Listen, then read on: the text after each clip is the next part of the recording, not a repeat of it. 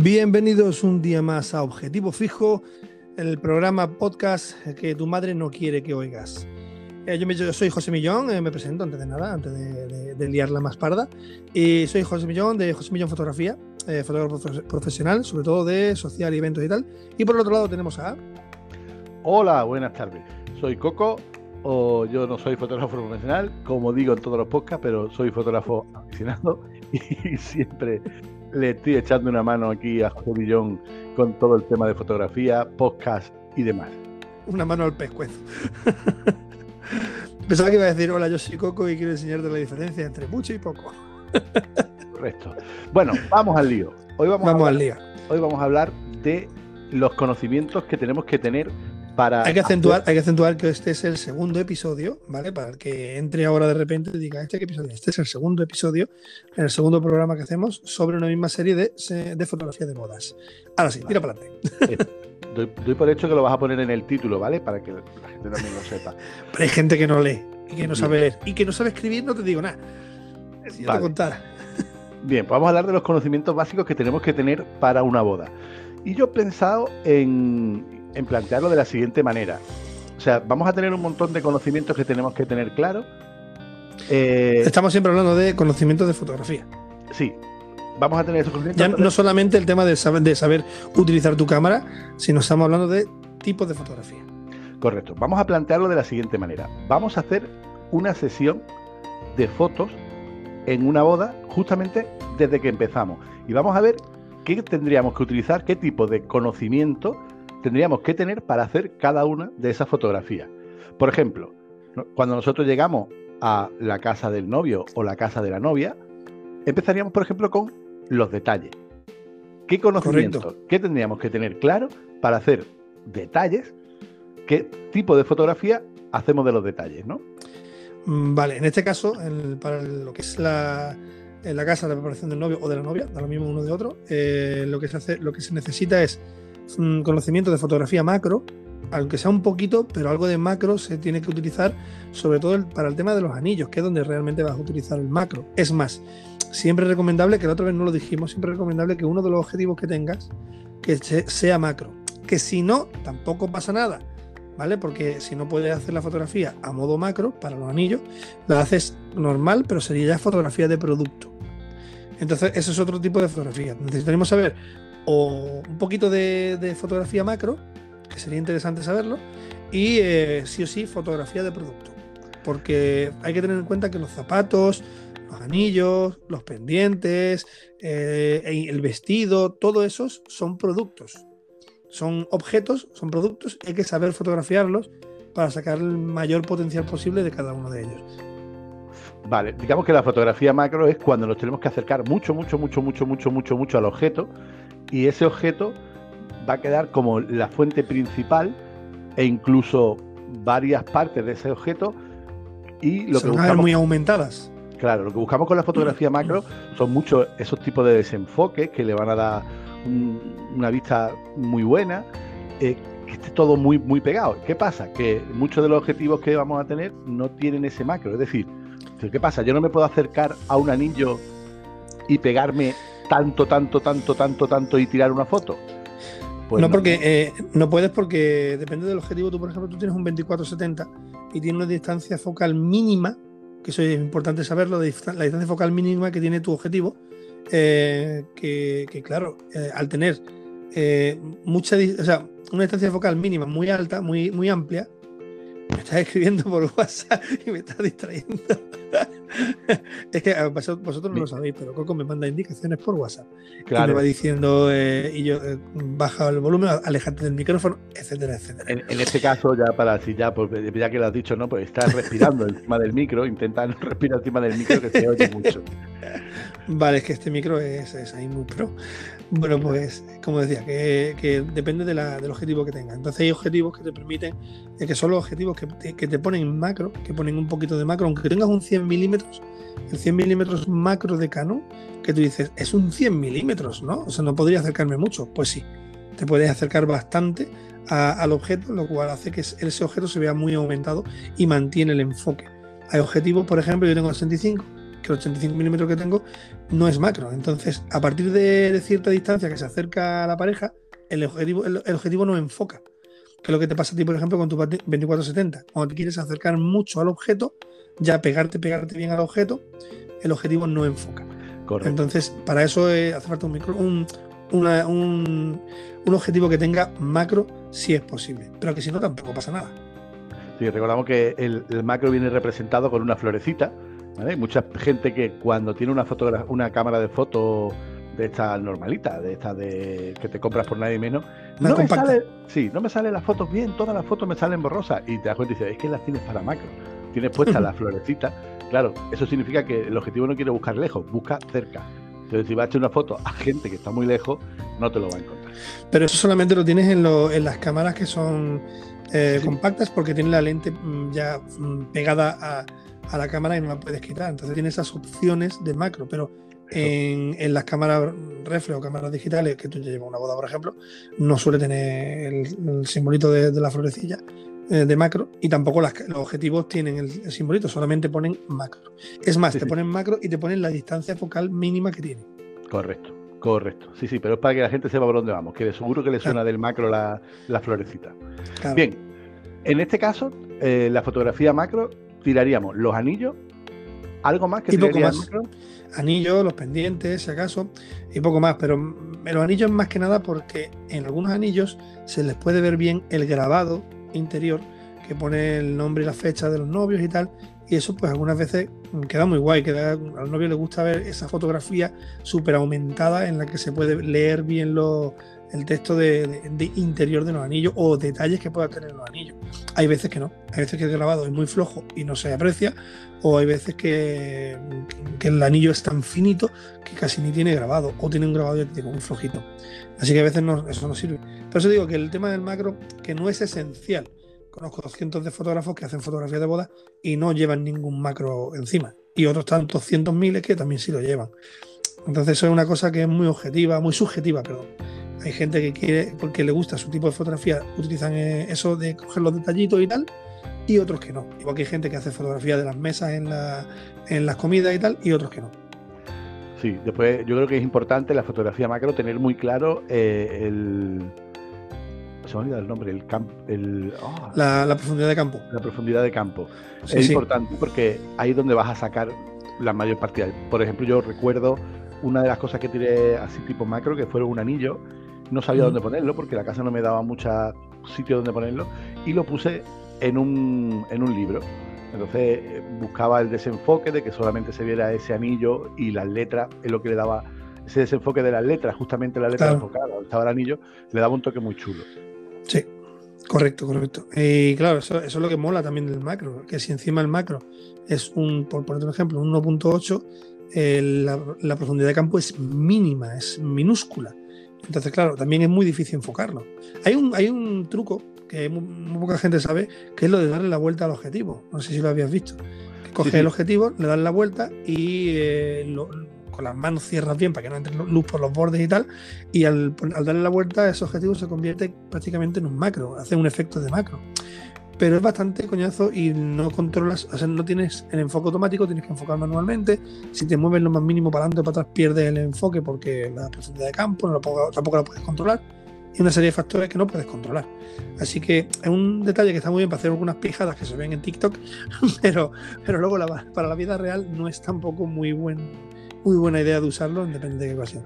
Sí, además yo tengo anillos extensores que son para fotografía macro y, el hecho de, mm, o sea, con el 2470, mm, el llegar, porque el enfoque es totalmente manual, llegar a conseguir el enfoque es muy, muy difícil. Muy chungo y como te muevas lo más mínimo, ya has perdido el enfoque. Sí, es complicado, es complicado. Yo tampoco lo recomiendo, ni siquiera los anillos. ¿eh? Ni siquiera yo voy, a recomendar un objetivo ya puestos. Eh, uno, el que tengo yo, lo recomiendo mucho, el, tran, el Tranron eh, Super Performance, 35 milímetros, eh, Super Performance, el 1.8, es macro. no es un super macro, no te super acercas, pero consigues acercarte bastante, bien, bastante, vamos hasta el punto que la tulipa de, del protector que tiene de, la, lente me toca, por lo general muchas veces me toca la mesa o me toca algo porque me estoy acercando tanto que lo toco sin darme cuenta. O sea que fíjate de lo que se puede acercar, se puede acercar a distancias de ¿qué? 5 centímetros, no sé ahora mismo, pero vamos muy cerca. Vale, entonces podríamos decir que, que con respecto a la fotografía macro, teniendo un objetivo que sea macro, Realmente el único uso que le vas a dar es ese. Y, controlando la, profundidad de campo, ¿no? Ojo, no buscamos un objetivo macro simplemente para los anillos y los detalles. que sería absurdo. Claro, sería más prudente no decir, no, voy a comprar un objetivo macro solo para esto. No, que valga. No, no, merece la pena. no merece la pena porque, porque no le vas a dar el uso realmente. O sea, que, que eh, eh, es mejor tener un objetivo que sea polivalente, o sea, que te sirva para macro y que te sirva normal, como he comentado, un 35 mm que tiene una focal muy buena, pero lo puedes utilizar para macro perfectamente. Eso por ahí. Y luego ya lo que te lo que comenté, el fotografía de producto. Fotografía de producto para todo lo demás tienes que tener conocimiento de fotografía de producto. ¿Qué lleva los conocimientos de fotografía de producto? Pues el tema de la iluminación, saber iluminar, saber darle el punto de luz donde, donde quieras, la profundidad de campo que, quieres controlar para que se vea el producto bien, eh, saber encuadrar bien el producto para darle un poquito más de magia, un poquito menos. Son un montón de detalles que hace que la fotografía de producto sea diferente a otros tipos de fotografía. Que eso también hay que tenerlo en cuenta. Que la gente dice, no, es que fotografía es fotografía Sí, pero no. O sea, saber utilizar tu cámara está muy bien. Eh, es lo propio. Pero luego cada campo tiene sus reglas. Entonces, lo mismo que la música, está la sevillana, el flamenquito tiene un montón de palos, la malagueña, la sevillana y toda la pesca, pero cada uno tiene sus formas y sus reglas. Y hay que saber conocerlas para, hacerlo. Bien, yo cuando hablamos de la fotografía, cuando hablamos del vestido, de, cómo echar una foto a todo lo que es el, ramo, eh, los zapatos, yo ahí lo que me imagino siempre es, tengo que venderlo ¿vale? Tengo que venderlo. Exactamente. Tiene que salir una foto que el que la vea diga, hostia, yo quiero eso, ¿no? Exactamente. Que el que la vea diga, quiero comprar eso. Claro, esto es como, como si a ti te dicen, tienes un coche de hace 30 años que está horroroso, pero quiero que le hagas una foto que el que la vea diga, quiero ese coche. Quiero ese coche. Bueno, en este caso estamos hablando de cómo es una boda, el, vestido es una pasada y el anillo es una pasada y todo lo que tiene ahí alrededor es una pasada, pero hay que hacer que esa pasada todavía luzca más. Hay que saber complementarlo, hay que saber jugar con, todo para que todo eso luzca. Entonces ahí lo que tú has dicho es 100%. O sea, yo creo que no se podía decir de ninguna, de, ninguna mejor forma. Es mm, hacer, haz la foto como si quisieras vender ese producto. Eso es básicamente la fotografía de producto. Sí, de, eh, después, yo por ejemplo, cuando hacemos fotografías de este tipo de, de, productos, mm, jugamos también mucho, ya no con el macro, porque ¿de qué te vale, por ejemplo, tener un tercio de un zapato? No, eso no. no, a no ser que el zapato tenga algún detalle mínimo que quieras sacar una perlita o una, unas joyitas que tenga un eso, pero vamos, si no, no tienes que mostrar, por ejemplo, el zapato completo y, el parajo incluso con su pareja, ¿no? Entonces, muchas veces, pues, tienes que buscar también un fondo, tienes que buscar un sitio donde, donde, donde luzca, ¿no? Claro, el encuadre, buscar el, el encuadre, buscar la, ¿cómo se llama? una palabra, no, no, me acuerdo, no se llama encuadre. Eh, pero bueno, básicamente saber eh, crear la situación para ese producto.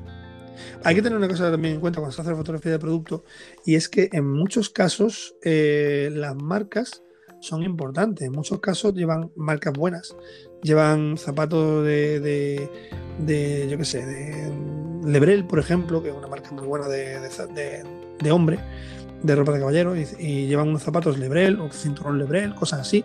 Y claro, pues eh, lo suyo es que saques esa marca, que, se, que destaque el zapato, pero que se vea la marca.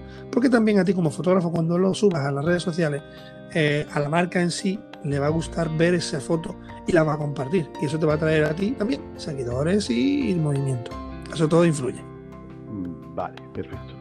Yo por, e, mm, me gustaría poner, por ejemplo, un, ejemplo del tema del zapato. ¿Recuerdas una, una boda que hicimos que era todo blanco y resulta que era una habitación normal, que estaba fácil, normal, pero eh, me acuerdo que, mm, o sea, era como dónde lo ponemos, dónde lo ponemos, y el suelo, ¿te acuerdas? Que era el ah, suelo. Ah, sí, sí, sí, sí. Sí, ¿dónde era eso? Eso fue el suelo del cuadro azul y blanco. Sí. Rombo raro así y tal. ¿Eso era en, Cortijo Chico? Cortijo, no me acuerdo. No, no, creo que no. Pero bueno, es igual. ¿Jardín del Trapiche puede ser? Ah, sí, Jardín del Trapiche, correcto. En Jardín del Trapiche, allí fue. Y, tienen esa habitación donde ellos se cambian, se cambian los novios, tiene ese suelo eh, en una especie de rombo, un diseño muy chulo, muy, muy ecléptico, y, y quedaba alucinante. La fotografía de los zapatos ahí y tal, quedaba alucinante. Eso, entonces es como un ejemplo de que tienes que buscar, por ejemplo, en ese caso, ya, o sea, como sabe, si hablamos un poco de composición, ¿no? Es como el, el, te guiaba hacia los zapatos, ¿no? La misma te guiaba como para que vieras los zapatos. Y es como que tú vas buscando que el ojo juegue hacia dónde tiene que llevarlo, ¿no? Tú tienes que buscar la fotografía que llegue a donde tú quieres. Que no haya También hay que decir, desde aquí decimos que Jardines de Trapiche es uno de los sitios que, se curran mucho todo. O sea, todo, la, decoración y todo está buscado para conseguir unas fotos muy buenas. Entonces, aplaudo de aquí a Jardines de Trapiche porque se lo curran muy bien. Bueno, vamos a cambiar porque hay muchas más. No, una pregunta, que tiene que hacerte aquí con el tema de la fotografía de producto. ¿Crees que hay mucha diferencia entre disculpa. Entre esa tos y el coronavirus. ¿Sabes de estas veces que dice, uy, parece que voy a toser? Y dice, no, no voy a toser porque me voy a aguantar, pero ya no llega un momento en que no puede? Pues. Pues sí. Vale, pues hay mucha diferencia entre una fotografía del vestido de la novia a una fotografía del vestido del novio. O sea, el vestido, pero Claro, que el novio no lleva vestido, lleva un traje. Traje del novio. Eh, a ver, diferencia. Eh, a ver, aparte del tamaño, aparte del tamaño. Yo, por ejemplo, en el traje del novio no me, no me suele gustar sacar la camisa o lo que sea, que la camisa ya, la lleve puesta y tal. Y lo que es el traje colgado, pues eh, sí, le, saco los detalles y tal. Pero, por ejemplo, cada cosilla tiene su magia. El vestido de la novia, por lo general, por lo general, y depende de las modas, eh, llevan unas costuras, llevan unos, bordados, y eso hay que, hacer, hay que acercarte para, para detallarlo, para que se vea. Y luego el del traje del novio, por ejemplo, lo que lleva suelen ser unas corbatas muy pintorescas. Eh, rara vez tiene el, traje alguna textura. Eh, y claro, por eso es diferente. Pero es verdad que, el traje de la novia impresiona mucho. Es muy grande, suelen ser muy grandes por lo general. E impresiona muchísimo. Entonces, eh, tienes que buscar dónde ponerlo sin que empequeñezca la sala. Correcto. Y aparte, yo ahí, ahí recomendamos, ¿qué tenemos que recomendar aquí? Buscaros un gancho para colgar los vestidos. Porque muchas veces te las vas a ver y te las vas a desear. O sea, para que os hagáis una idea, nosotros hemos llegado incluso a tener que colgarlo en lo alto de un armario súper alto y tener que subir una silla para echarle fotos. Correcto. Porque, no tiene dónde ponerlo. Entonces siempre bueno. un ganchito, un ganchito con ventosa. Que lo pega en una ventana o lo pega en cualquier lado. Un truquito que aprendimos de nuestro compañero de vídeo de A12 Producciones un truquito que aprendimos de ellos, que llevaban siempre un ganchito y lo hacían a modo ventosa, lo pegaban en cualquier lado, enganchaban el traje y listo, y ya estaban, ya tenían el traje en cualquier lado. Correcto, y claro, otro, truco, otro truco, intentar no olvidaros el gancho. Millón, en el momento en que lo vio de A12 Producciones, él fue corriendo al Ikea y compré tu No, compraste tú, creo. Claro, lo compré yo, tú no has llegado a comprar nunca ninguno. Mm, never. Yo es que veo, digo, hostia, qué guay, pero luego yo me la apaño, yo, yo, busco y me la apaño. Y si no, pues saco el, vestido fuera, a la calle o a la terraza o donde, donde yo pueda lucir el vestido y que el vestido luzca igual. Mm, a veces no siempre queda bien en el cuarto, pegado en la, en la ventana, en el armario. Hay veces que, que, luce más en otro lado. Yo he sacado, yo he llegado a sacar el vestido a, los pasillos de, de, la casa. La casa tenía varias plantas y tenía escaleras metálicas de este rollo industrial, ¿sabes? y colgué el vestido en una de las escaleras colgando por el, por el hueco de la escalera. Y, quedaba alucinante porque daba un aspecto muy chulo, porque todo el aspecto exterior era como muy industrial, ¿sabes? Y, luego el vestido mm, impactaba, o sea, visualmente te rompía toda la estética de, lo que había alrededor. Era un contraste muy chulo. Con respecto a, la, fotografía de producto, 35, 85, ¿qué focal? ¿Qué objetivo?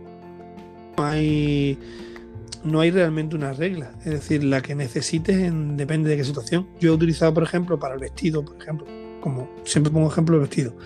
Eh, he utilizado el 85, por ejemplo, en una boda que tuvimos este año precisamente, en la que era en exteriores, en, los jardines. Colgué el vestido de una rama de un árbol enorme que tenían precioso en el jardín y me fui con el 85 a tomar vientos, a tomar por culo de lejos para poder coger el vestido entero, porque tienes que coger distancia. Pero claro, conseguí hacer una romper de una forma el fondo, romper eh, incluso las ramas que, tenían más cerca, estaban tan bien desenfocadas que hacía un efecto muy, muy guapo. Entonces, lo que digo, depende de, la casa, depende del lugar donde lo vas a poner, tanto el vestido como los zapatos, como lo que sea, y depende de, tu tipo de fotografía. Yo, te, vale un 35, te vale un 50, te vale un 24-70, te vale cualquiera, siempre y cuando sepas utilizarlo en ese sentido. Ahí no hay, te digo, no hay una, no hay una regla escrita ahí. Correcto.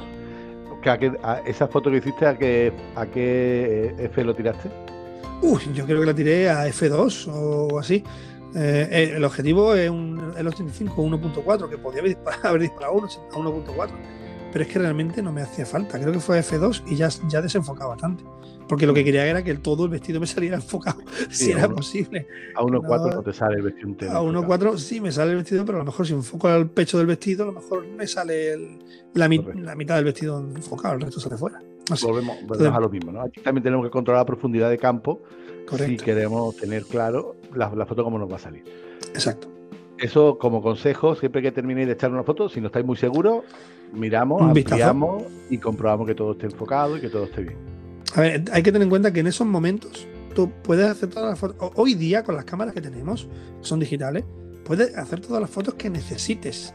Eh, tampoco pasarte, eh, tampoco vaya a hacer 50 fotos de unos zapatos. La gente no, se acaba de dar cuenta, pero lo he dejado así como de caer un tirillo para ti. sí, sí, sí. Pero, pero el, que si, si, necesitas hacer 50 fotos, tira 50 fotos. Vas tirando fotos y vas comprobando. O sea, tiras 3 o 4 fotos, comprueba. Ay, el enfoque no se ha clavado, la tiro otra vez. Ahí hay tiempo. Donde no hay tiempo ya es en ceremonia, todo eso ya es cuando ya el tiempo va corriendo y tú tienes que cogerlo mm, todo lo que haya, lo mejor que puedas. Pero durante la preparación, ahí tienes tiempo de sobra. Yo como consejo como segundo fotógrafo, a los fotógrafos que después tienen que editar las fotos, les encanta que haya 50 de cada cosa, como mínimo. si son 100, todavía mejor. ¿Vale? Sí, eso es súper divertido. ¿eh? O sea, yo, llegar yo al ordenador y decir, bueno, vamos a ver las fotos que ha hecho mi compañero de la casa del novio. a ver, zapatos, zapatos, zapatos, zapatos, zapatos, zapatos, zapatos. Y después de 20 zapatos y de la misma, el mismo encuadre y la misma foto, digo, ha dejado el dedo pegado al disparador en ráfaga y ha tirado ahí. Y yo de ahí tengo que elegir una foto. Claro, sí, eh, es súper divertido. Para los que tenemos que editarlo, es súper guay. A ver, te podéis tirar muchas fotos, pero es verdad que a la hora de editar tienes que descartar. Y ya no solo descartar, es el tiempo que tarda en meterse la foto, es el tiempo que tardas en copiarlo. Se tarda más en la criba que en la edición. Correcto. Bueno, continuamos un poquito hacia adelante. Vámonos a fotografía, vamos, de moda. ¿no? O sea, tú mm, crees que en, una mm, boda tenemos que tener claro algo sobre moda. Lógicamente, vamos a echarle foto a alguien que no son modelos, pero que en ese momento están haciendo de modelo. Es decir, los novios son nuestros modelos. Y en ese momento tenemos que intentar que lo hagan como si fueran modelos profesionales. Es decir, como tú no seas capaz de captar una gracia, un, o sea, si tú a ellos no le... Mm, no, no eres capaz de sacar naturalidad. Si no le transmites eh, algo. No, no, no, no te dediques a esto, básicamente. A ver, hay que, hay que decir una cosa. Cuando hablamos de fotografía de moda, eh, es porque se trata mayormente de gente con vestidos, con trajes, con, look, con toda la apariencia, todo eso es básicamente la fotografía de moda. Vale, no estamos hablando de, retratos, sino fotografía de moda. Entonces, claro, estamos hablando de ya los novios vestidos novios con la, con la novia con su vestido, el novio con su traje, los invitados, etcétera, etcétera, o los familiares con su traje y tal. Entonces, eh, hay que tener en cuenta de que lo que tú dices no son modelos. Son novios que se van a casar, son gente normal, gente como tú y como yo, y no saben posar porque no son modelos. A no ser que tengan la suerte de que los novios sean modelos, entonces ya, pues si no, tienes que ayudarles tú. Y ahí tenemos nosotros una dificultad todavía mayor, y es que es el día de su boda o sea, más nerviosos no pueden estar. Es el día en que más nervios tienen, en el que más quieren que todo salga perfecto y muchos de ellos se quieren preocupar demasiado en todos los aspectos eh, y, salen más tensos. Entonces, nuestro trabajo es eh, tranquilizarlos, es eh, traérnoslo a nuestro terreno, hay que saber hablar con ellos, hay que saber dirigirlos y no estamos hablando de dirigir las poses, ¿vale? Estamos hablando simplemente de dirigirlos en el sentido de que se relajen, se relajen y que tú les, les lleves al sentimiento que tú quieres captar. Si tú quieres captarlo sonriendo, mm, sonrojado y tal, pues hazle preguntas, habla con ellos, no te quedes soso, mira para acá y sonríe. Eso no funciona. Tienes que tirar de, humor, tienes que tirar de chistes si quieres sacarlos sonriendo naturales. Tienes que tirar de, recuerdos de ellos, tienes que hablarles para sacarles recuerdos, para que salgan sonrojados, para que salgan pensativos, etcétera, etcétera. Todo eso depende de nuestro trabajo como fotógrafo y como, eh, como psicólogo en este caso. Yo, por ejemplo, una de las cosas que más tira millón, esto es como siempre lo acabas oyendo en una sesión que hagamos, siempre, es como los pega uno a otro y le dice, pégate al oído. Y dile, y dile, dile algo, le digo, digo, acércate a, él, pégate al, oído y quiero que le digas algo. Digo, yo a la distancia que estoy, porque a lo mejor me pongo con el 75, estoy lejos, yo a la distancia que estoy no oigo nada. Así que susurrale al oído algo que sabes que lo va a poner colorado. Entonces ella le dice algo al oído a él, no tengo ni idea de qué, porque no lo llego a oír, pero eh, le salen los coloretes, sobre todo los novios, que son más difíciles. Las novias están como que más acostumbradas a hacerse fotos, pero a los novios eh, les cuesta trabajo y hay que, hay que sacarles. Y se salen los coloretes, se ponen, se sonroja, le salen las miradas cómplices, esas cosas, y esas son las que a mí me gusta pillar. Entonces yo le, llevo ahí, o si no, eh, los pongo en compromiso que por ejemplo le digo al novio, eh, mm, quiero que ahora te acerques a ella, que la mire al ojo y tal, y eh, recuerdes el primer día que os visteis. Bien, ¿estás ahí ya? ¿Te acuerdas del primer día que os visteis? Bien. Pues ahora dime qué ropa llevaba. claro, a ver, ¿tú te acuerdas de la ropa que llevaba tu mujer el día que os visteis? Yo no, yo no. Y claro, lo ponemos en un compromiso y le salen automáticamente las risas, jaja, Eso queda precioso en la foto yo aquí, a ver, creo que estamos hablando de fotografía de moda, pero creo que estamos juntando la fotografía de moda con la fotografía de retrato, porque son cogidas de la mano. Estamos sí, sí, van, de, lo mismo. van de la mano. La diferencia es que la moda es más enfocada también al vestuario y la fotografía de retrato buscamos más los rostros, las caras, las expresiones, eh, un poquito diferente en ese sentido, pero vamos, van una cogida de la otra. Y los consejos son los mismos para una que para otra, básicamente. Aquí ya, esto es tirar de imaginación vosotros. Aquí ya es cuando tú ya tienes que tirar un poquito de imaginación. Por ejemplo, tirar con ramos, no tirar con ramos. Quieres mostrar el vestido, quieres mostrar una espalda, quieres mostrar la parte delantera, quieres, quieres mostrar todo. Tienes que buscar fotos de todo. Sí, te vale solamente fotos delante. Ahí habrá, el vestido a lo mejor tiene un corte por la espalda que es alucinante, o a lo mejor tiene una raja en la pierna que es brutal. De todas esas cositas tienes que sacarlas. ellos han gastado, tú ten en cuenta, como hablo en general, como fotógrafos, a todos los que están oyendo, tienes que tener en cuenta que, eh, te hablo a ti, fotógrafo, que esa persona se ha gastado cerca de unos 3.000 euros en un vestido. O sea, ese vestido vale más que tu trabajo, básicamente. Así que más te vale que ese vestido salga todo lo importante, todos los detalles, que ese vestido se quede grabado en la memoria para siempre. Básicamente. Sí, correcto. Eso es importante. Que estamos hablando de que es una media de precio de unos 3.000 euros, 6.000 euros, incluso más, dependiendo de 1.000 euros tirando la vagini, lo que suele costar un vestido. 6.000 euros, 15, 18, lo que quieras echarle. Vale, pregunto, aquí cuando estamos haciendo una fotografía de retrato o que estamos tirando un poquito del traje de la novia y demás, si tiramos ese, vestido dentro de una casa, ¿recomendaría tirar con flash o sin flash? ¿Vestido puesto o...? Vestido puesto. Ya estamos hablando de que es una foto... Modo, retrato modo de, Retrato, pero queremos mostrar el vestido junto con ella, ¿no? Depende de la iluminación que haya, pero a veces sí, a veces yo si quiero sacarlo bien, si quiero que gane la, mayor calidad posible, que tenga que, o sea, que no tenga que subir mucho el ISO, por ejemplo, suelo tirar de flash rebotado. Nunca directo, siempre rebotado y busco dónde rebotarlo. Si veo que no hay forma o que no hay forma de rebotar, pues saco a la novia fuera o busco a la novia. A ver, no nos quedemos cerrados en que la novia tiene que estar metida en la habitación. No, señores, no, señoras, pueden salir fuera pueden salir al pasillo, pueden salir donde sea, siempre y cuando el novio no la vea. Eso es así. Yo, por ejemplo, recuerdo una de las últimas bodas que hicimos que la casa había mucha gente, estaba todo muy saturado, estaba todo muy cargado. Y, decidí tirar la gran mayoría de las fotos del novio en la terraza, porque era lo que me daba más luz y tenía muchas plantas y tenía mucho demás y me daba bastante juego con ese tema. Claro, es buscar Yo te he visto a ti, por ejemplo, de decir, voy a coger la... Creo que fue los zapatos del novio y tal, mientras yo estaba haciendo la preparación del novio y eso. eh, tú cogiste los zapatos, te fuiste fuera y, ahí en, encima de un, de un, palo de madera que había de, de, un tronco que había ahí y tal, pusiste los, zapatos y tal, y eso es sacar iniciativa y imaginación, porque hay que tener imaginación para decir, ¿dónde, ves, ¿dónde puedo sacar yo esto que luzca como si quisiera venderlo? Y ahí buscaste las castañas y, lo encontraste. Es más, cuando vi esa foto luego la, repetí yo.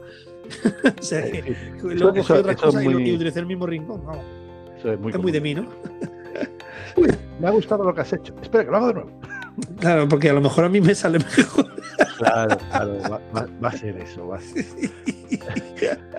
bueno, luego la, luego la, tiro con la misma apertura, porque tú tiras a 2.8 y yo rara vez bajo a 1.4 dependiendo de qué situación. Así que casi siempre tiro a 8. Bueno, seguimos, avanzamos. Con, respecto a la fotografía de moda, fotografía de retrato, ¿hay algún consejo, algo así, aparte de mm, mm, haz que los novios estén cómodos? Que estén Empatiza. Cómodos? Empatiza con los novios. Eh, empatiza con ellos. Tienes que eh, meterte. Tienes que meterte en la boda. Es decir, no, tú, tú eres un fotógrafo, sí. Y tú vas a hacer tu trabajo. Claro que sí. Pero tú tienes que hacer tu trabajo como si fuera tu boda. Tienes que hacer tu trabajo y meterte en la fiesta, meterte en la situación y sentirlo igual.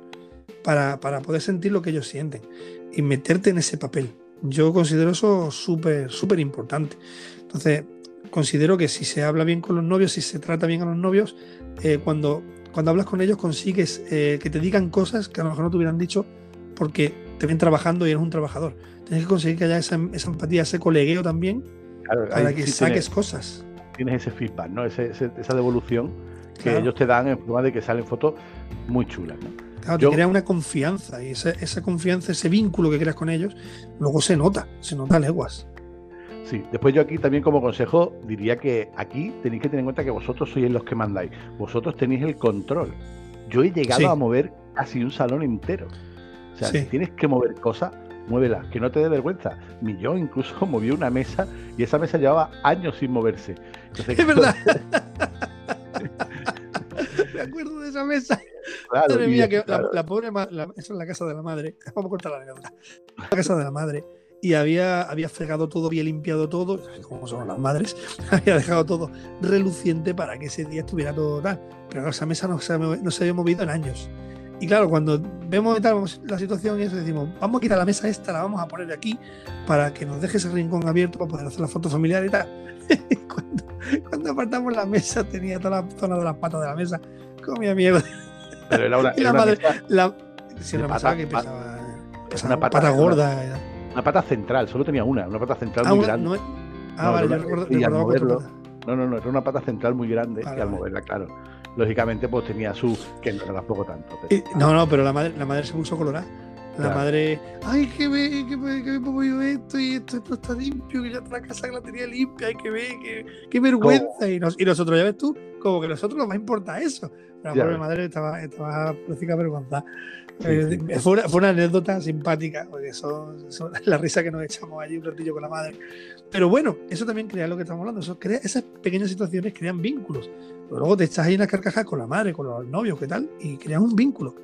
Entonces creas, conviertes a los novios no en clientes, sino más en amigos. Entonces consigues que luego ellos te den una confianza, un buen rollo en la foto, que no son fotos falsas ni posadas, son fotos completamente naturales.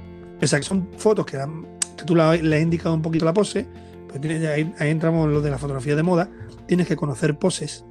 Te recomiendo que te papeles, que te veas eh, post de, Instagram y de, ¿cómo se llama? 900 píxeles. Eh, no me acuerdo Que te metes ahí en, estoy en mira fotografías de poses de, novios y de tal, para, para, empaparte con eso, para saber ponerlos. Pero ya no se trata de ponerlos mira y sonríe sino no, lo pones y ya le metes en situación para que las miradas sean reales y las risas sean reales y no sean forzadas. Lo primero que te va a decir los novios es, ¿y cómo me pongo? Exacto. ¿Qué cara pongo? Exacto. ¿Estoy así bien? ¿Y así salgo bien? y yo cuando me dicen eso, lo primero que digo es, relájate, coge aire, es tu gran día, disfruta del momento y tú déjame que yo haga lo mío, ¿vale? Y ahí ya empiezo a hacerle en situación. Cuando los veo muy tenso, yo cojo un consejo que dijo una vez en una entrevista Serafín Castillo. Yo ya absorbo de, todo el mundo, ¿vale? En este caso, Serafín Castillo es un fotógrafo muy top. Eh, y en una entrevista dijo, cuando le preguntaron que cómo hacía él para, para, para meter a los novios en situación, para relajar a los novios y tal, él dijo que les hacía andar. Les hacía andar y les hacía correr, les hacía moverse. Eh, claro, yo em, cuando me dijo eso dije, hostia, ¿cómo no se me ocurrió antes? Y lo utilizo también mucho, sobre todo en las posbodas. Eh, y en las sesiones sí se puede, pero si no, no, porque el vestido es más difícil. Pero en las posbodas sí es verdad que, que tiro de, de, hacerles andar o de hacerles correr. O les digo que coja la novia, la levante o cosas así para que para crear ese cansancio, ese agotamiento de muscular que automáticamente te lleva a otro punto de energía. Entonces te baja la tensión. Vale. Millón, para finalizar un poquito el tema este de moda y moda de retrato, eh, algún, dime alguna pose que tú le recomendarías a los novios. O sea, dime alguna pose que tú le dirías, pues colócate de esta manera o colócate de esta otra manera. Una de las que más uso, eh, la cabeza del novio, la frente del novio, en la sien de la novia, por ejemplo, depende de la altura, obviamente, eh, y si no viceversa, si no la cabeza, la sien de la novia, por ejemplo, apoyada un poquito en la mandíbula del novio, depende de si el novio es alto, claro. Entonces la novia con la sien, tirando 100, perdón, la sien tirando para la frente un poquito, ¿vale? La apoyas ligeramente, la apoya ella ligeramente sobre la, sobre la mandíbula del novio, el novio mirada un poquito perdida y ella mirada un poquito baja, y juegas un poquito con eso, abrazados obviamente, agarrados y abrazados y tal, que no sé, simplemente me apoyo está. Y luego ya buscas el tema del sentimiento, ya les hablas para que respiren de una forma más natural, eh, que les salgan sentimientos naturales, si quieres que se pongan más serios, les meten en otras situaciones, etcétera, etcétera. Ah, un consejo, eh, que respiren por la boca. Parece una tontería, pero respirar, o sea, coger el aire y soltar por la boca mm, relaja la mandíbula. Entonces no están tensos con la boca cerrada. Eh, muchas veces también los novios te comentan, pero ¿dónde miramos? ¿Miramos a la cámara o miramos...? Sí, ahí, ahí lo vas indicando. Ahí les dices, mira, pues quiero que mires por encima de mi hombro o quiero que mires a ese árbol que tienes allí a la punta y tú miras un poquito hacia, hacia, hacia el suelo. Eh, o tú le miras a él. Eso es ahí donde entramos nosotros en el tema de, del, del guiarlos. Guiarlos un poquito también hay que tener en cuenta que nosotros tenemos que dar mucha confianza. Si nosotros parecemos dubitativos, si se nos ve dubitativos, no vamos a dar confianza y los novios se van a poner más tensos todavía. Los novios tienen que, saber que están con un profesional. Tienen que saber que están con una persona que va a hacerlo bien y, saben, y sabe llevarlos. Entonces tú con el buen rollo, con el jajaja, con el jiji, les vas poniendo las poses, le vas moviendo las poses para que ellos vayan cogiendo la pose que tú quieras. Y luego ya hablando consigue los sentimientos. Perfecto. ¿Y las manos? ¿Qué hacemos con las manos? Las manos, puede, puede dar palmas, puede jugar a manos manitas. ¿Qué hacemos con las manos de los novios en una fotografía? Porque muchas veces simplemente la dejan muerta, se colocan con las manos tiradas hacia el suelo y es como, ala, ahí Sí, ahí pasa mucho. Eh, lo que pasa cuando, cuando te dicen, eh, cuando están grabando y te dicen, actúa normal.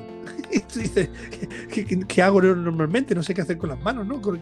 ¿Cómo miro? ¿Cómo hablo? Pues igual, es exactamente igual. Una vez que hay una cámara delante, el actúa normal cuesta trabajo.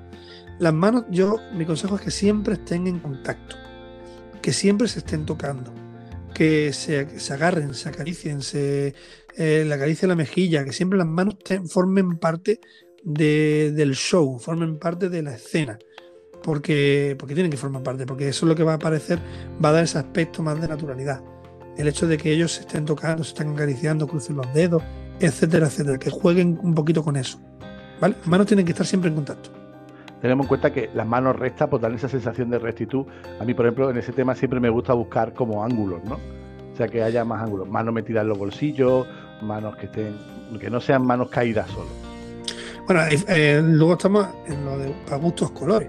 Hay fotógrafos que les gusta la fotografía de novio espalda con espalda, las manos hacia, hacia, hacia abajo, mirando al cielo, cada uno a, su lado, eh, cada uno mirando por un lado, como que dice, y una foto tirada a, 60 metros, y los en chiquitico y todo el espacio.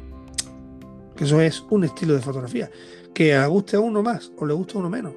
Hay gente que le gusta, como a mí, por ejemplo, acercarte y coger más primeros planos, más planos medios y hay gente que le gusta eso, ese rollo hipster, ese rollo, rollo alternativo, con una foto totalmente diferente.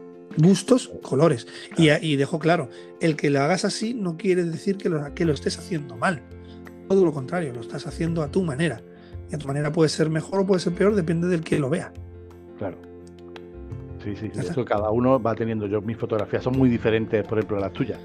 Completamente. pero, luego, no, pero luego en las bodas sí las hacen muy parecidas a las mías.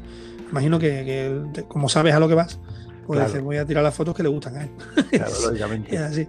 Cuando vas de segundo no te queda otra. Pero cuando tú haces las fotos por tu cuenta, tus fotografías son diferentes. Tú tienes tu rollo. Claro. Bueno, entonces, ¿algún consejo más que quiera dar de la, de la fotografía de retrato? No, yo creo que por ahora vamos bien.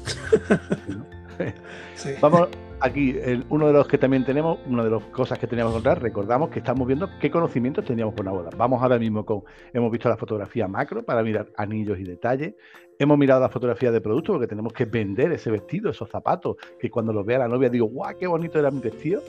Hemos visto la fotografía de moda porque tenemos que echarle fotos a esa ropa, eh, que la ropa luzca, que, que quede bonita, sus detalles y demás.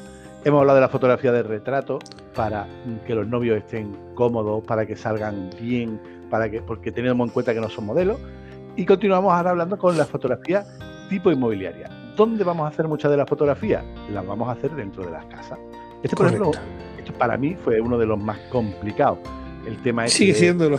Sigue siendo. No, no, no, está mucho más controlado, pero. Sí, pero te queda todavía un poquillo. Ahí, ahí, ahí todavía falla un poquito que todavía te, es una, asignatura que tienes todavía medio pendiente. Pero vamos, yo te he dicho más de una vez que alguna vez que yo tenga que hacer una, fotografía inmobiliaria, te va a venir conmigo. y vas a hacer la foto. ¿Cuál es el problema? El problema está en que si tú echas una foto en la que a lo mejor no lo tienes en cuenta, te va a salir la pared recta y la columna doblada. Y ya no hay manera de colocarlo uno recto y otro también. Por lo tanto, algo lo dejas mal. Es que hay gente que estará pensando, bueno, si, si la foto, si la pared está recta, todo tiene que estar recto. No, porque en muchos casos estás tirando de angular y los angulares deforman mucho la, la, imagen. Y si encima el ángulo que tú coges de tu posición de cámara es eh, un, ángulo diagonal picado, por poner un ejemplo, pues te va a salir una, la parte del techo te va a salir una dirección, la parte lateral de la pared más pegada, más, a un lado te va a salir doblado, la parte donde está los niños te va a salir doblado hacia otro lado, etcétera, etcétera. Y claro, si no tienes en cuenta eso, luego a la hora de editarlo eso no lo puedes rectificar. Y te va a quedar una foto deforme. Entonces es importante conocer, aunque sea un poquito de fotografía de, de, inmobiliaria, de saber posicionarte a la altura que necesitas estar para mantener las líneas lo más rectas posible. También, bueno, ahí entra mi talk, ¿vale?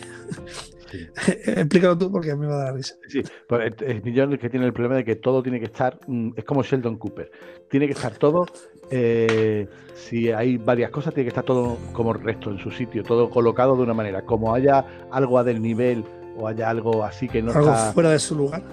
eso eh, ya está. O sea, para que os hagáis una idea hasta qué punto llega, ¿no? O sea, estuvimos haciendo una boda en una casa en la que había un cuadro y ese cuadro, ¿qué, le pasaba? Creo que era una fotografía de cuatro personas y una de ellas estaba mal, o el cuadro estaba doblado, no me recuerdo. El, cuadro, el cuadro estaba inclinado. El cuadro estaba inclinado.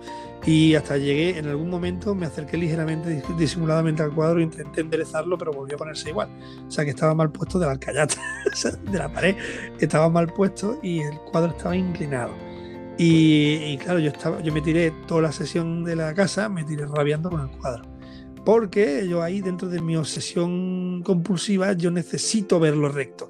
Y claro, verlo en mi foto al cuadro desencuadrado, porque además estaba detrás de los yo veía el cuadro todo el rato desencuadrado y me estaba hirviendo la sangre. Pero eso es problemas personales, psicológicos míos.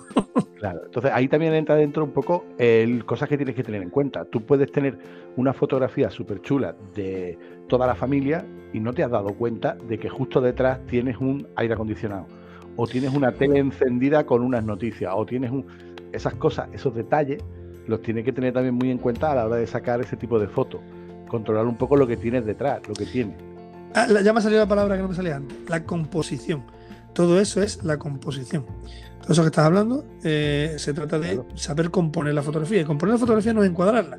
Encuadrarla es este es el cuadro donde aquí el cuadradito donde lo voy a meter todo y que encaje bien.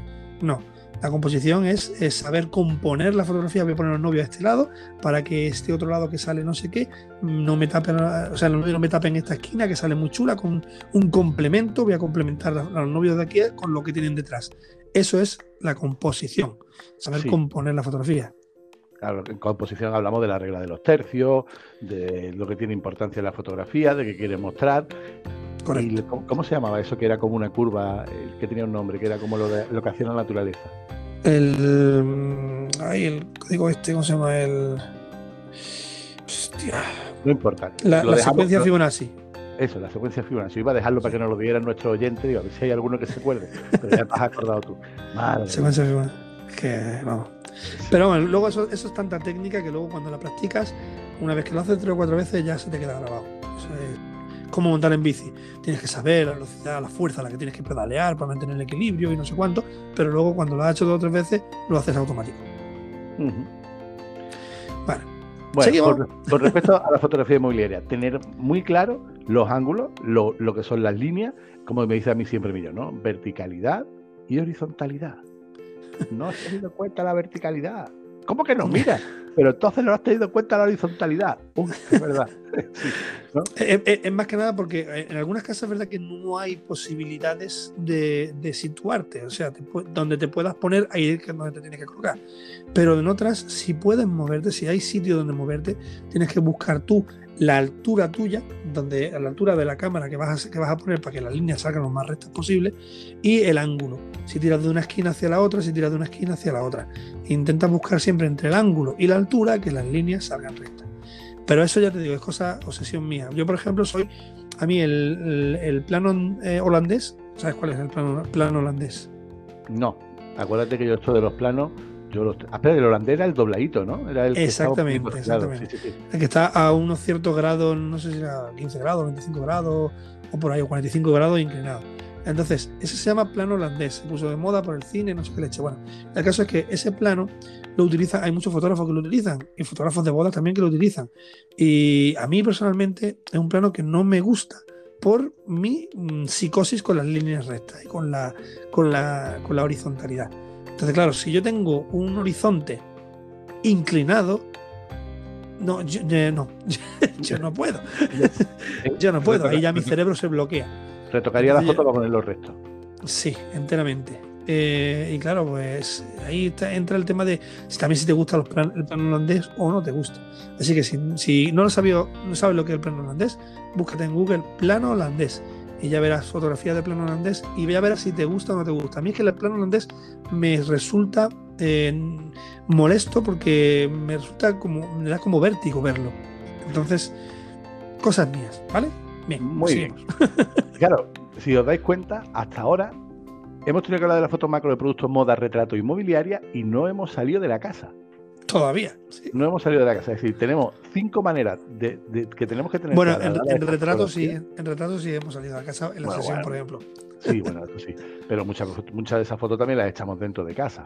Correcto, sí, sí. Fotos familiares, las fotos que están con toda la familia suelen ser dentro de la casa.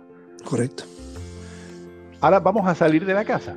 Cuando ya salimos de la casa es cuando tenemos que tener otro tipo de mm, conceptos claros para poder fotografiarlo. Como por ejemplo la fotografía documental. Vale, en fotografía documental nos referimos al tipo de fotografía que se, que se utilizaba en, básicamente los documentales, pero no los documentales normales, sino como si, como si fueras un reportero, un reportero de guerra o lo que sea, todo lo que sucede en ese momento, en el momento, lo que sucede en el momento e intentas captar todo lo que haya. Vale, pues básicamente la fotografía documental. Es que eh, en el caso, en el momento de la ceremonia, sobre todo, tienes que intentar pillar todo lo que haya. Y cuando estamos hablando de todo lo que haya es si está llorando la madre, si le salta la lágrima al padre, si está hablando una amiga, si hay alguien haciéndole fotos con el móvil, todos esos detalles tienes que salir aparte de los novios. Ten en cuenta que los novios van a salir sentados casi todo el rato, pero hay muchas cosas alrededor que los novios no están viendo.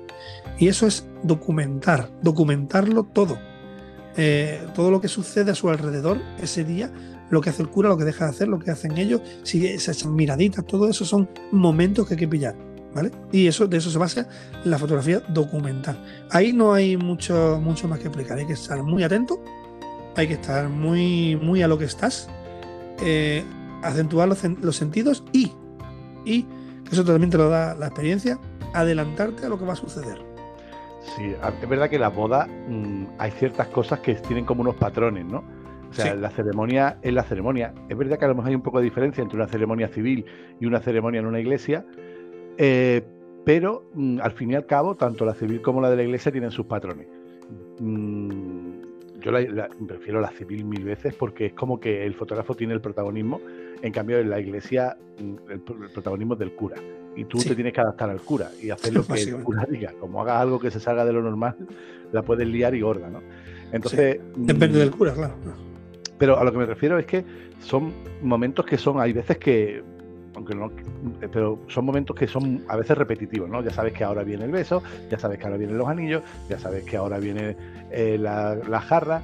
Eh, eh, llega un momento a ser tan que cuando hay alguna boda que se sale de lo normal, te sorprende, ¿no? Te recuerdas, por ejemplo, una boda que en vez de darse los anillos, porque ya se lo habían dado antes y ya llevaban los anillos puestos, porque creo que se casaron, o sea, que ya estaban casados de antes, lo que sacaron fue, en vez de los anillos, pues una cerveza y jamón.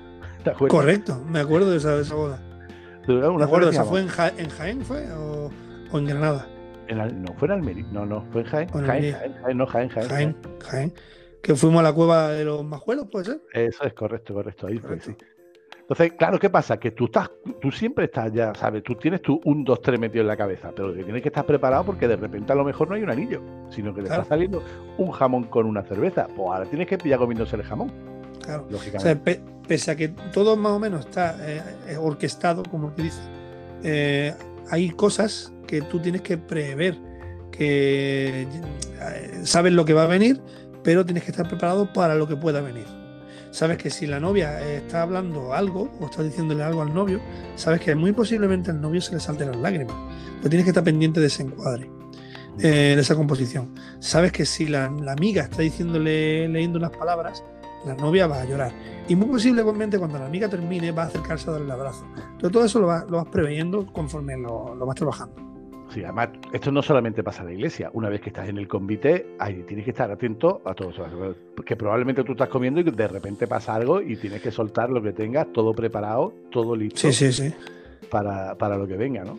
Y no en los caballos, en los caballos, no sé si recuerda, el restaurante de los caballos, mm. eh, en Málaga, eh, una de las veces, fue la, fue la primera vez que vimos lo de la música por, mesas. un show que, ponían una música, que cada mesa tenía una canción, y, cuando sonaba esa música, esa canción, pues esa mesa, la gente de esa mesa tenía que levantarse y bailar. Claro, era la primera vez que lo veíamos, cuando lo leímos y tal, y dijimos, ¿esto qué es? Y cuando empezó, claro, eh, casi ni comimos. O sea, era levantarnos rápido para acá y ahora se levantaba otra mesa, vete para allá y ahora esa mesa se había subido encima del escenario, se pusieron todos los, amigos a bailar, cogieron a los novios, se les para afuera. Fue un escándalo de, boda y claro, pues ahí era constantemente los, sentidos a 100, vamos. Sí, no, te puedes distraer en ningún momento. Es verdad que lo de la lo, de la música en las bodas te da muy buenas fotos, pero ahí cuando hay música en la boda, olvídate de comer tranquilo. No vas a comer o te lo vas a comer frío o no te lo vas a llegar ni a comer. No, hay veces que te levantas tantas veces que cuando quieres volver ya se han llevado el plato. y, no, has comido. Y dices, hostia, ¿qué ha pasado aquí? Correcto. Entonces, resumimos un poquito la fotografía documental. Es importante estar súper atento a todo lo que va a pasar. Como te distraigas lo más mínimo, ojo, y te hablamos por experiencia, pierdes momento. Nosotros a veces. Y eso no se repite que, perdemos ese momento. Además, Millón es muy jodido para eso. Como pierdo un momento, yo, Millón, hemos echado 12.524.727.727.728 fotos. ¿De verdad me estás diciendo que te vas a enfadar porque no hemos pillado? Pues y me enfado. Y me enfado. Y me enfado porque para mí un momento importante, un momento clave, no lo. Uf, y la sangre. Pero bueno, ahí entramos. Mi talk, es mi talk yo también creo que eso, por otro lado, me hace buen, buen fotógrafo, creo, también. El hecho de, que me preocupa todo. todo, le presto demasiada atención a muchas cosas. Sí. Bien, dejamos atrás un poquito la fotografía de, documental porque se nos está yendo el tiempo de manera brutal. Yo creía que íbamos. Eh, mira, eh, eh, antes de hablar, antes de empezar, le, he pasado el guion y tal. Yo le dije, digo, este, este podcast podrá 30 minutos, 40 minutos como mucho, porque esto lo ventilamos rápido porque son cuatro cositas, cuatro, cuatro cosillas y tal. Llevamos 54 minutos ahora mismo de podcast. Venga, vamos a darle un poquito de tiempo. Hablamos de la fotografía de paisaje. Eh, claro, es importante tener claro de los momentos, pero cuando tú eres el que tiene que colocar a los novios, no los puedes colocar en cualquier lugar. O sea, si imagínate una foto en la que, por ejemplo, tienes todo el campo a tu disposición, tienes árboles, tienes tal, y tú se te ocurre colocarlo en un sitio en el que se te ven tres coches detrás. Oye, pues a lo mejor los coches no era lo más apropiado, ¿no? Teniendo un campo, teniendo un... Hablamos de la composición. Claro, de, o sea, Pero la fotografía de paisaje, por ejemplo, está más bien pensada por el tema de, la, de, la, de los objetivos que utilizas para depender de qué situación. La fotografía de paisaje, por ejemplo, eh, si tienes un bosque precioso, tienes un sitio con una arboleda brutal y tal, claro, si tú tiras con un 105 milímetros o a, 200 milímetros, hacerle un zoom a ello ahí cerrado y tal, y desenfocando completamente el fondo, pues ¿para qué mierda tiene el fondo? Has perdido. No sé si me explico. si, rompes completamente el fondo, ¿de qué te sirve tener ese pedazo de paisaje y no utilizarlo? Ahí entramos en el tema de composición, saber aprovechar lo que tienes alrededor. Entonces ahí a lo mejor te, hubiera pegado más tirar a 16 milímetros o 24 milímetros, abrir un campo, o abrir imagen y que, entre los árboles, que entre todo un poquito, pero siempre sin perder la atención de los novios. Yo qué sé, hay que saber a mí eso me pasa. El tema de... la, fotografía de paisaje que me gusta y hay veces que es como que veo un paisaje que me gusta mucho y hay veces que tiro la foto y al final le he dado más importancia al paisaje que a los novios y no es lo correcto, ¿no? Tienes que darle más importancia al novio que al paisaje. El paisaje será muy bonito, pero al final el que paga. los novios son los que tienen que tener la atención.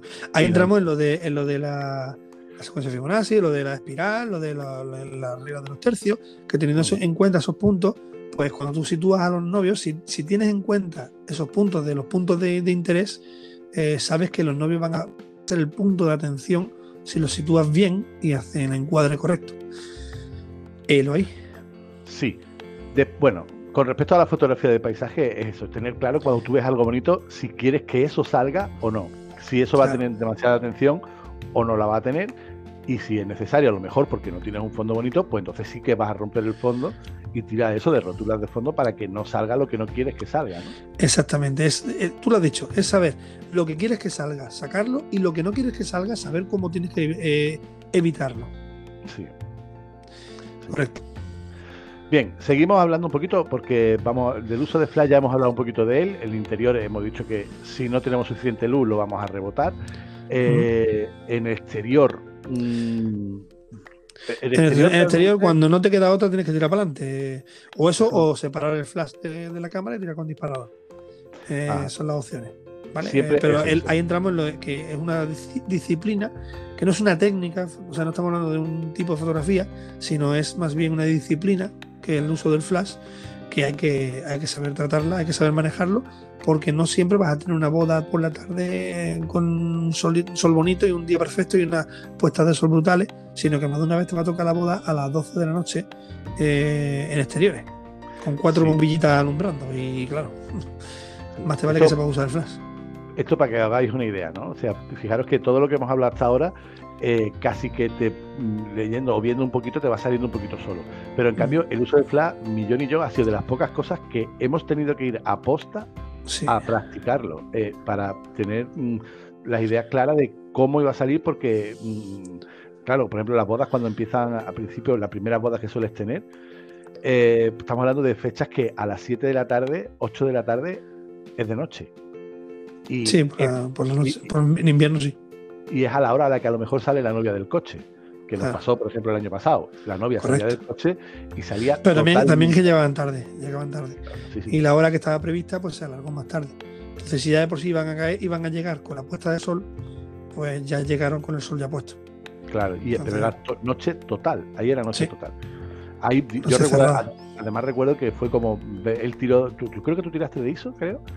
Yo tiré de ISO y tú de flash. Claro. Así teníamos las dos formas y así ya veíamos luego la que salía.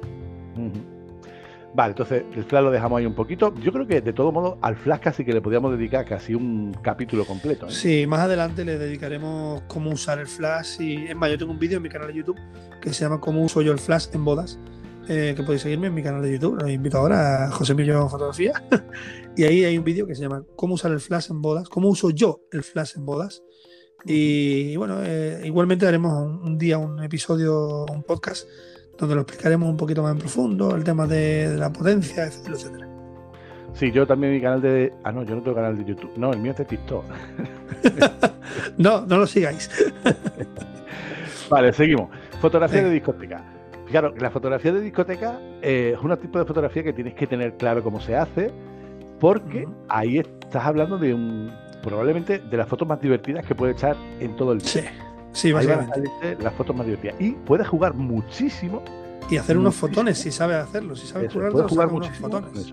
Por ejemplo, ahí eh, abusar, por ejemplo, del 24, de un de una a que sea muy abierto para que salga ahí mucho y pegarte mucho a ello. El hecho de que a lo mejor salga la cara un poco distorsionada queda bonito, queda chulo. Queda guay, queda divertido, porque la discoteca es, es fiesta. Entonces ahí Sí. puedes deformar caras, eh, puedes deformar la situación, puedes la realidad alterarla para que dé ese aspecto de la fiesta. Sí, además yo creo que ahí es el momento en el que el fotógrafo más se le va la pinza, ¿no? Es como que intenta buscar ahí la foto más Habla de mí, ¿no? divertida, la foto más pues eh, nosotros ya cuando llega la discoteca hacemos locura, ¿no? Hemos llegado a maquillarnos. Nos mimetizamos con el entorno. Es decir, yo- claro. nosotros no somos de, de mira a mí no me toques. Nosotros somos de estamos aquí, vamos a tirar las fotos concretas y no. Nosotros nos mimetizamos. ¿Qué está la fiesta? que hay una maquilladora? Pues no, venga, maquíllanos. Maquíllanos Claro. para que la gente nos vea la cara maquillada haciendo el gilipollas, dicho malamente, que la gente nos vea con esas caras y les salte la risa y las lágrimas de la risa. Aunque no, es decir que en ese, en ese momento Millón no me siguió el rollo porque yo, le- claro, Sí yo me maquillé, pero no tanto como tú, tío. porque yo le dije que me lo- maquilla. Yo me dije, maquíllame a lo Carmen de Mairena. Sí, yo le dije a mí, a, mí a, lo, a la veneno. Una cosa así, No, un tú dijiste, medio. a mí maquillame un poquito los ojos. y poco No, más. No. Un poquito No, de sombra de ojos y me deja ahí. En las fotografías de discoteca, tiramos de flash, porque ahí no va a haber. Por cierto, tengo, tengo esa foto marcada por aquí arriba. de la foto que nos hicimos con el fotocall. Que en la fotografía de discoteca tenemos que tirar de flash, no va a haber luz. Flash rebotado, flash de frente. Se puede hacer de las dos formas, pero siempre dependiendo. La mayoría de las discotecas tienen los techos negros. Entonces es muy difícil que rebotes luz. Muy difícil. Eh, y si rebotas luz porque quieres que toda la escena se ilumine. Eh, la mayoría de, la- de las, situaciones de, fotografía de discoteca, lo suyo es flash hacia adelante, quizá un poquito levantado ligeramente, a un 45 grados, un poquito eh, inclinado hacia arriba. Si tienes una, una pestañita esta que rebota, un rebotador, que es cojonudo, y si no, pues lo bajas de frente. Pero es más el juego que haces con la velocidad de disparo y con el ISO que realmente el flash en sí. Flash te va a congelar lo que tienes delante. Donde dispares, lo que tengas enfocado, eso es lo que te va a congelar. Pero con la velocidad de disparo vas a conseguir un movimiento de luces, de la luz de ambiente que hay, la luz de discoteca que se están moviendo, vas a conseguir ese movimiento, que eso no, no lo consigues normalmente en otro tipo de fotografía. Y eh, con el ISO vas a conseguir iluminar el fondo, que no te salgan los novios eh, o, o los que estén bailando, que no te salgan con el fondo negro, porque está feísimo. Claro, sí, si sacas solamente un, como una, es como una foto que echas con el móvil plof, y. Que No, dispara con el móvil y con el fly y se ve todo, la- todo el fondo negro. Pues eso no. Sí, no, te- o sea, ahí tiene que salir con el fondo bastante iluminado que. Y ahí Ya. ya te digo, tira- tiras de ISO porque realmente no te importa. Porque cuando tú estás tira- disparando con el flash de frente, el ISO afecta sobre todo a las zonas oscuras, más que a las claras. Entonces la parte que está delante, que está bien enfocada, bien expuesta, apenas se va a ver afectada por el ISO. Sí, va a tener un poquito de ruido, pero no te queda otra. En algunos casos no te queda otra. Pero, eh, pero conseguirás levantar las luces del fondo subiendo ISO. Incluso puedes tirar de hacer tonterías tipo bajar mucho la velocidad de disparo y al fotografiar mover la, la cámara, ¿no? ¿Te acuerdas cuando eso lo hemos hecho y movemos un poquito la Sí, cámara? hace, eh, ah, la gente no se ha dado cuenta de lo que es, pero es básicamente cuando vas a disparar, giras la muñeca en, en círculo, mueves, mueves como si movieras la cámara en círculo, alrededor, como si el, el centro del objetivo fuera el, el centro del diámetro, ¿vale? Y tú movieras la cámara en círculo alrededor de ese, de ese centro. O, o mueves la cámara directamente, cambias el, la- la- el- el enfoque, estás enfocando hacia adelante y justo cuando disparas mueves la cámara completamente. ¿Y qué consigues con eso? Pues que te congele la imagen principal, que es la que ha, ha pillado la foto, y el resto, en los milisegundos segundos esos que, que ha tenido ese movimiento, salen las líneas de las luces movidas y hace un efecto muy chulo. Sí, Lo que decimos, aquí es tirar de, mm, Flash. de, crea- de cre- no, de Y- creatividad, mucha, mucha creatividad. ¿Vale? Sí. Teniendo en cuenta que ya tiene la escena iluminada. Y es cierto- divertirte, divertirte mucho, que la gente se divierta. Es cierto que hay, hay, por ejemplo, yo recuerdo una donde peor lo pasé, fue, era una discoteca que tenía parte del techo blanca y otra parte totalmente negra. Y era un coñazo porque Sí, porque si te ibas para un lado, te iluminaba, te iluminaba demasiado. Claro. Eh, y, hay, eso hay veces que te mata, ¿eh? Porque es como, joder, porque cuando tú ya tienes los parámetros cogidos y lo tienes todo perfecto, es como, buah, venga, tira aquí, venga, mm, lúcete, porque claro, ya juegas con la gente, ¿no? Cuando ya la gente está en la discoteca, y hablas con ellos, venga, venga, ponte aquí, venga, que hecho una foto baja, súper chula. Y ellos participan de eso y te salen fotos grupales bestiales. Pero mm, imagínate que te ha salido la foto perfecta, pero estaba mal y ahora esa foto mal. Esa foto no la tienen bien. Es imposible, la has perdido. Claro. Porque repetirlo es súper difícil, ¿no? O ya no, no, no, no, puedes repetirlo. es difícil, no puedes repetir esa foto. A no ser que o sea, la, hagan, la miren, la comprueben. No me ha salido, espérate, vamos a repetir. Sí, también es así. En, ese momento sí puede. Es cierto que los que, los que llegues a coger el punto, what, ahí ya te puedes lucir lo que tú quieras. Eh, y te lo pasas súper bien. Ahí es cuando ya te lo pasas Exactamente. Voy a dar un consejo ahí y, eh, es que, que, te muevas, que no te quedes quieto. Eh, si estás haciendo este tipo de fotografía, no te dé miedo tirarte al suelo, coger ángulos raros, ponerte, subirte en una tarima y hacer las fotos desde arriba, levantar la mano arriba y hacer un plano picado así a, ciego, es decir, sin ver la, pantalla. levanta la mano y hace un picado desde a lo que salga, porque a veces te sorprende muchísimo lo que puedes conseguir de la forma más extraña. Bueno, con respecto a la fotografía de discoteca, yo creo que esto ya no, lo tenemos eh, más. Sí, está ya Sí, yo creo que eh, o sea, en otro capítulo veremos muy detalle cada cosa, ¿no? O sea, yo creo que un capítulo lo dedicaremos a qué foto tengo que hacer cuando llegue a la casa, con esto. Sí, cuando, cuando ya empecemos, porque ahora mismo estamos empezando eh, por los temas de que, que, bueno, este segundo tema, que básicamente qué, conocimientos básicos necesito saber. Y estos son los conocimientos básicos. Macro, producto, moda, esos son conocimientos básicos que tienes que tener, de que tienes que haber trabajado, que tienes que haber hecho en sesiones y tal, para conseguir que tú cuando vayas a hacer una boda sepas afrontarla.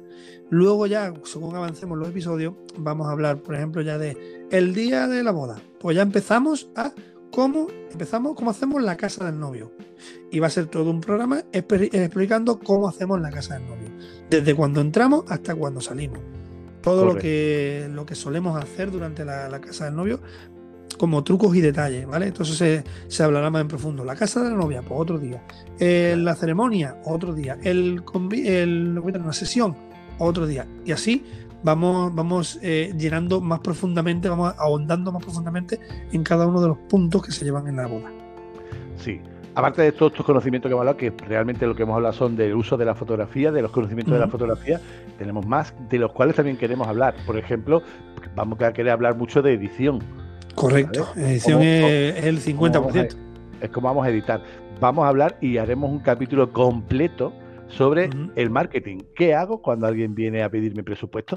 ¿Qué presupuesto le doy? ¿Cuánto tengo que cobrar? ¿Cómo me publicito? ¿Cómo, cómo, ¿Cómo llego a los clientes? Etcétera, etcétera. Eso es. Todo eso ya lo iremos hablando mucho más adelante porque al final cuando tú tienes tu negocio no solamente es tiro foto, tiro foto, tengo mi negocio, tengo que abrirlo, tengo que trabajar en él, tengo que darle publicidad, quiero que los demás me conozcan, quiero que me enseñen. Al final, eres como un y es invertir y es invertir. A veces eh, hay que hay que saber dónde invertir y cuándo invertir vale porque hay, hay muchos sitios donde invertir pero algunos funcionan más otros funcionan menos. Correcto. Todo eso lo iremos viendo en siguientes capítulos porque yo creo que este capítulo ya ha sido bastante extenso. Sí ya el que sea ya se ha dormido.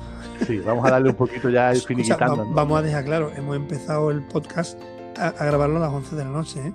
que es que eh, nosotros que tenemos hijos ahora mismo nuestras parejas tienen que estar cagándose en la madre que nos parió.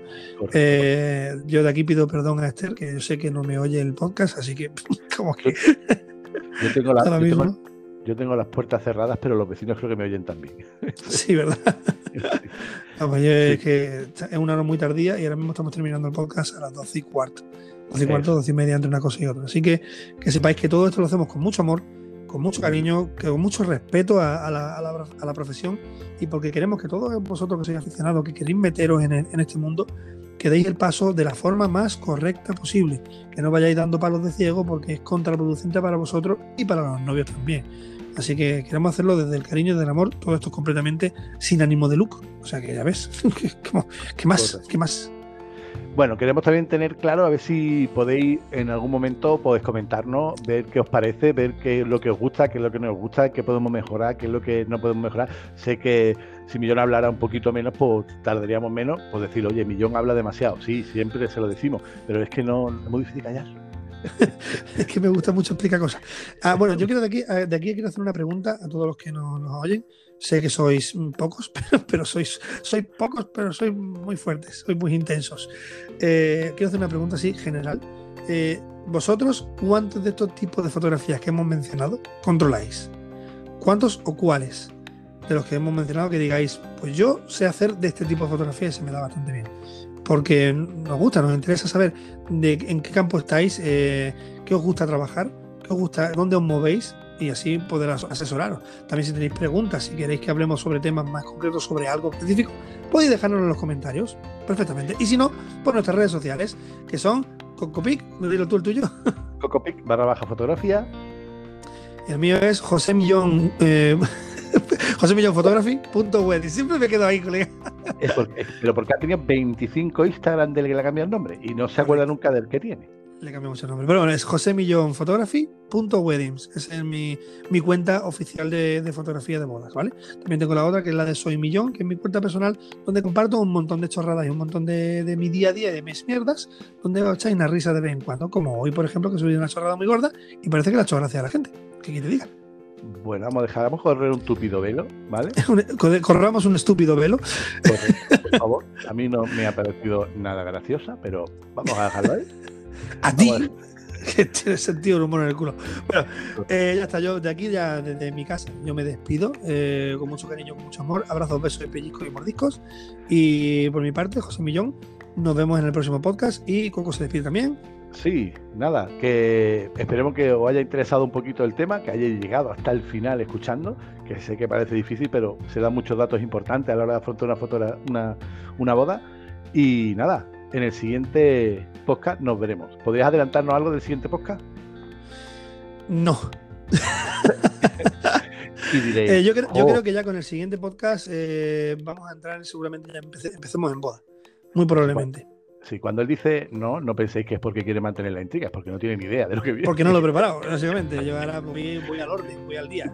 Yo vivo al día. bueno, señores, nos vemos en el siguiente podcast. Un abrazo.